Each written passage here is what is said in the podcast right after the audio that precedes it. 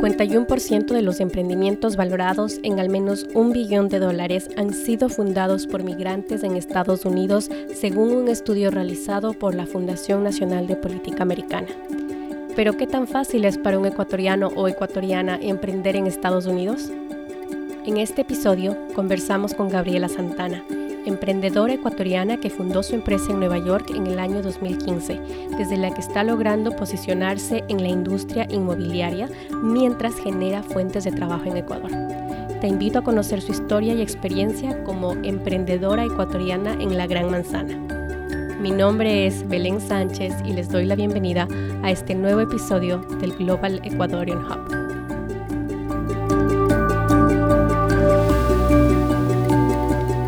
Gaby Santana nació en Quito y estudió arquitectura en la Universidad Católica del Ecuador. Desde pequeña estuvo rodeada de personas en su familia que con su propio ejemplo le enseñaron que a pesar de las dificultades uno debe luchar por sus sueños.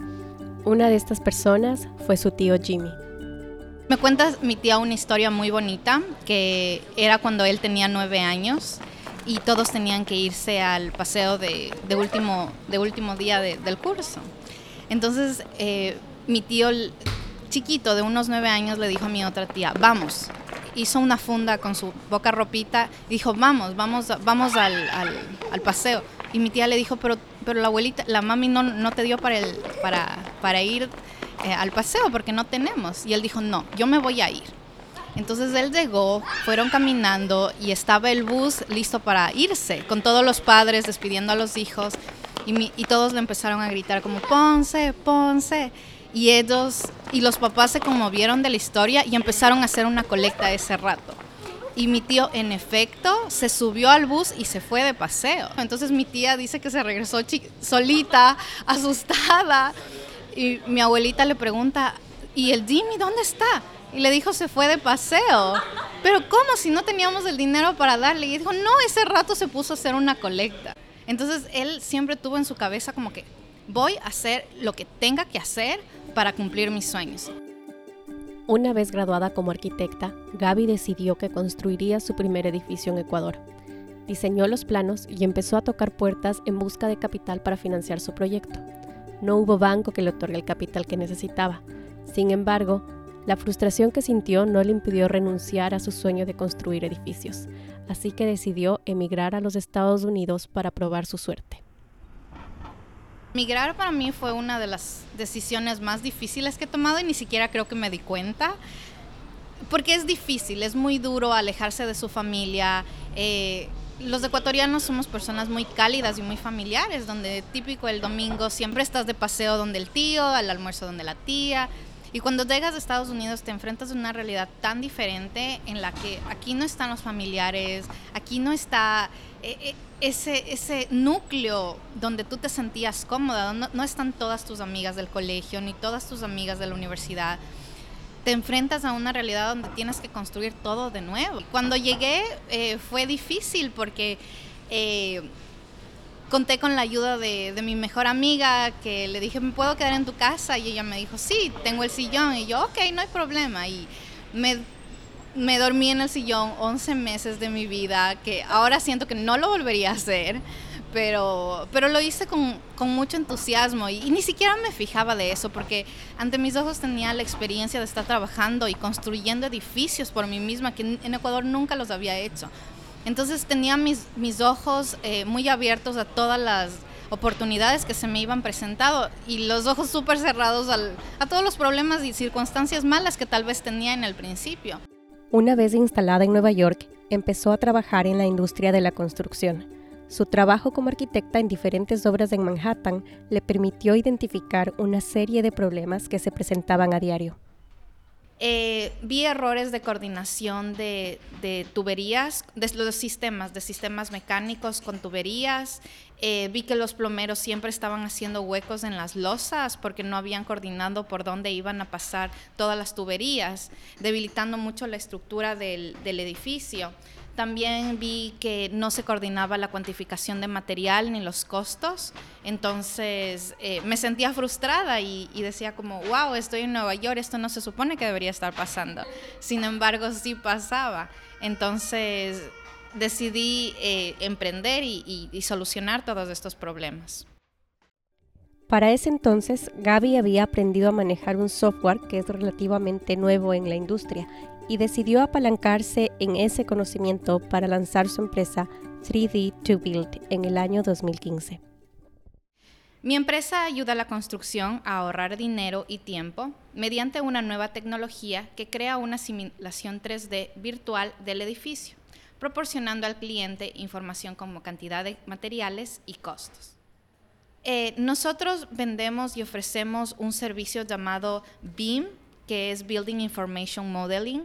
Es un sistema de eh, es, una, es, una simulación 3D virtual del edificio que tiene una poderosísima eh, base de datos, también es la visualización en 3D, porque los planos que muestran los arquitectos siempre están en dos dimensiones. Aquí lo que hacemos en este modelo 3D es eh, juntar todos los sistemas y, puedes visualizar en el espacio, en, las tres dimensiones. No solamente vas a entender cómo es en planta o cómo es en un corte, sino que vas a entender en el 3D. El 3D no solamente es sistemas arquitectónicos ni estructurales, también funciona eh, la cómo va a pasar la plomería, cómo va a pasar el sistema mecánico y cómo va a pasar el sistema eléctrico.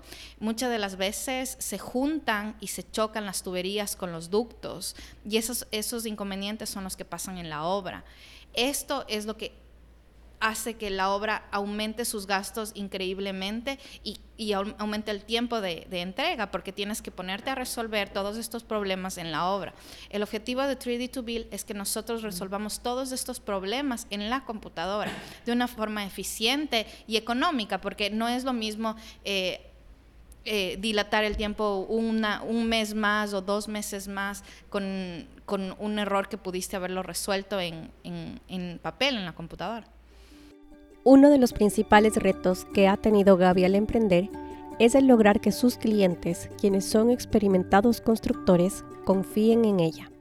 Ha sido al principio difícil eh, hacer que ellos confíen en, nuestros servicios, porque me ven como joven, aparte que la construcción es, una, es un campo totalmente masculino, hay, muchas, hay muy pocas mujeres eh, en la construcción, entonces ha sido una barrera que poco a poco he, ido rompiendo.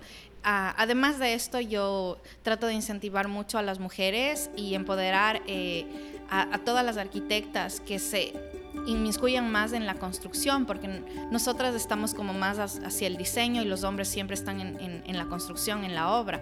Entonces eso es algo que, quisiera cambiar, que es una barrera que, que tenemos que romper. Gaby decidió estudiar bien su competencia mientras desarrollaba su modelo de negocio. Analizar a sus principales competidores le permitió identificar un nicho de mercado y una forma de diferenciarse de ellos. Eh, mi competencia son empresas que se encargan de modelar eh, edificios de mediano tamaño, mientras que los edificios pequeños de 5 a 20 pisos no tienen un servicio eh, por parte de la competencia. Eh, me diferencio ofreciendo un servicio al nicho de mercado descuidado. Yo trabajo con las empresas pequeñas de construcción que no cuentan con, con esta tecnología, porque las empresas muy grandes que hacen los rascacielos, ellos ya cuentan con esta tecnología e incluso tienen sus departamentos de BIM dentro de la misma constructora. Eh, en cambio, las empresas pequeñas ni siquiera saben de la tecnología y pues no cuentan con los recursos para tener esos departamentos porque son, eh, son empresas pequeñas todavía. Otro factor clave en el modelo de negocio que desarrolló Gaby es el talento humano. 3D to Build apuesta a personas jóvenes, talentosas, positivas y dispuestas a aprender. Actualmente cuenta con un equipo de cinco jóvenes que trabajan remotamente desde Ecuador. Al momento solamente tenemos eh, estudiantes de últimos eh, niveles de arquitectura, eh, pero en el futuro quisiera contratar ingenieros civiles y técnicos en plomería, mecánica. para nosotros lo más importante es la actitud. siento que las habilidades es algo que todos podemos desarrollar, pero la actitud y el positivismo es algo que necesito y es un más que tienen que tener. Gaby cree que el error más grande que ha cometido hasta ahora fue el no pedir ayuda antes. Durante los dos últimos años ha participado en programas de apoyo a emprendedores los cuales le han permitido potenciar su idea, sus capacidades, sus redes y le han impulsado a enfocar sus esfuerzos en construir su marca y conseguir clientes. El primer programa que me apoyó fue el de la Embajada de Ecuador, eh, Startup Ecuador USA, en el que participé con la idea de 3D to Build y ellos me dieron los recursos necesarios para empezar con la idea. Eh, yo siento que eso fue lo que me catapultó para, para, para conseguir mi idea, porque al principio seguía trabajando, entonces eso me ayudó a, a, decidirme y, y, renunciar a mi trabajo. Eh, a los dos años de tener la empresa decidí participar en un programa en una aceleradora de 2020 Startups, una aceleradora en Nueva York que trabaja mucho con la visibilidad de la marca y mi reconocimiento. Eh, de hecho, en ocho días estaré exponiendo a 3D2Bill en un panel de inversionistas de Fortune 500 en Mary Lynch. Eh, este va a ser un evento muy importante para 3D2Bill porque nos permitirá eh, ser reconocidos eh, con inversionistas millonarios que pueden aportar, no solamente económicamente, sino con su talento y, su influencia a, la empresa. Y siento que estos programas me han ayudado como emprendedora increíblemente. Y, es algo que les, les, digo a todos los emprendedores, no están solos, vayan y buscan apoyo. Hay muchas, hay muchas empresas que están dispuestas a darte apoyo a bajo costo o, o, te, pueden, te pueden ayudar con mentorías, te pueden ayudar con gente que ya sabe, que ya sabe más o menos cómo es el camino de, del éxito ah, de la empresa. Al preguntarle a Gaby cuáles son las tres características que un emprendedor debe tener, nos respondió.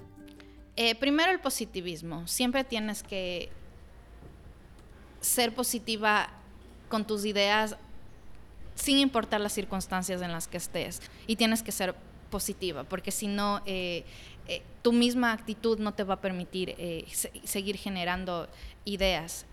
también la resiliencia y el deseo de ayudar al prójimo, porque no solamente estamos ayudando a nuestros clientes a que construyan de forma más efectiva, sino también estamos ayudando a llevar pan a las casas de las personas que contratamos y, somos, y son parte de nuestro equipo. Gaby sabe que la industria de la construcción demanda cambios frente a la escasez de espacio, recursos y ante la necesidad de reducir el calentamiento global. Es por eso que dentro de su visión está el enfocarse en la construcción verde y sustentable, para lo cual planea promover dentro de su gama de servicios la tecnología Green Beam. Ayuda a aportar con materiales eh, que son mucho más nobles con el, con el medio ambiente y eh, ayudan a temas como manejos de desechos y optimización de material y siento que esta es la única forma eh, y camino que la arquitectura se tiene que enfocar en tratar de hacer edificios verdes, de optimizar todos los materiales y generar menos desechos. Hi, I'm Gabriela Santana. I'm an architect and the founder of 3D to Build. We will save money to our customers, developers, and contractors and make uh, help them build faster and safer. Let me take you through a day on a construction job site. There is Bob, the builder. Tras presentar su empresa ante inversionistas de Fortune 500, Gaby culminó el programa de aceleración de 2020 Startups en Nueva York. La retroalimentación y mentoría que recibió le ha incentivado a buscar nuevos clientes en nuevas ciudades y expandir su red de arquitectos a lo largo de Latinoamérica. Muchas gracias por acompañarnos. Suscríbanse a nuestro podcast en iTunes, Google Play y Stitcher y envíennos sus comentarios sobre este episodio. No se olviden también de seguirnos en Facebook en arroba Global Ecuadorian Hub y en Twitter en arroba Global S Hub. Hasta la próxima.